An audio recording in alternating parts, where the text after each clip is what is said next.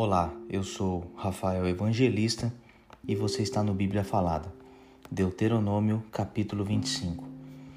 Quando dois israelitas tiverem uma questão, levem o caso para ser julgado pelos juízes. Um dos dois será julgado culpado e o outro inocente. Se o culpado for condenado a receber chicotadas, o juiz o fará deitar-se no chão e, na sua presença, o homem será chicoteado, recebendo o número de chicotadas que ele merece de acordo com o crime que cometeu. O máximo que alguém pode receber são 40 chicotadas. Mais do que isso seria humilhar um israelita em público. Não amarre a boca do boi quando ele estiver pisando o trigo. O dever de casar com a viúva do irmão.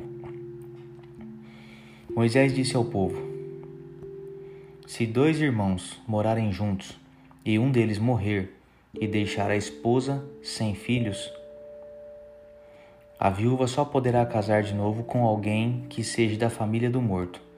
O irmão do falecido deve casar com a viúva, cumprindo assim o dever de cunhado. O primeiro filho que ela lhe der será considerado filho do falecido, para que o seu nome não desapareça de Israel. Mas se o cunhado não quiser casar com a viúva, ela irá ao lugar de julgamento para falar com os líderes da cidade. Ela dirá: Meu cunhado não quer cumprir o seu dever casando comigo. Ele não quer que o nome do seu irmão fique vivo em Israel. Aí os líderes devem chamar o homem e procurar fazê-lo mudar de ideia. Mas, se ele insistir dizendo que não quer casar com a cunhada, ela chegará perto dele e, ali, na presença dos líderes, tirará uma das sandálias dele, cuspirá no seu rosto e dirá: É assim que se faz com o homem que não dá ao seu irmão descendentes em Israel. E dali em diante a família dele será chamada de família do homem que foi descalçado. Outras leis. Quando dois homens estiverem lutando, a esposa de um deles não deve chegar e agarrar o membro do outro, a fim de ajudar o marido. Não tenham dó nem piedade, cortem a mão da mulher que fizer isso. Não levem na bolsa dois pesos diferentes, um maior do que o outro, nem tenham em casa duas medidas diferentes, uma maior do que a outra. Usem pesos e medidas certos para que vocês vivam muito tempo na terra que o Senhor, nosso Deus, lhes está dando.